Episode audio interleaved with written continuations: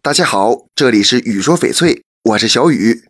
不管接触过翡翠或者没接触过的，都听过这句话：男戴观音，女戴佛。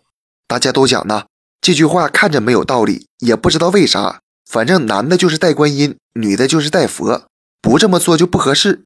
今天就给大家讲讲为什么。这句话不仅是源于佛教信仰，也是一种历史起源的民间风俗。自古以来，从商从政大多都是男子，由于性格和习惯会让自己失去很多机会，于是就要佩戴慈悲柔和的观音，希望让男子的性格脾气得以修正。女戴佛则是因为古人们认为有的女性比较小心眼儿，不如现代女性心胸宽广，戴大肚弥勒佛会让女性时刻提醒自己应该快乐、有度量的活着。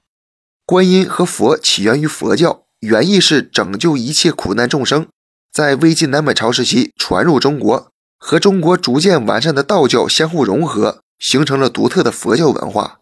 与此同时呢，玉文化也在慢慢发展，将玉雕刻成佛，是玉文化与佛文化的完美结合，赋予了玉高贵的象征，也充分体现了佛的尊严。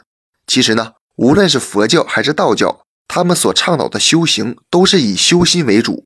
佛像在身，可助人宁心静气，保佑平安。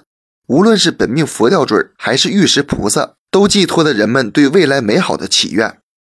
这期节目就给大家讲到这里了。小雨呢，每天都会在朋友圈更新精美、性价比高的翡翠，大家感兴趣的话，可以来我朋友圈逛逛，通过主页就可以找到我。那咱们就下一期再见了。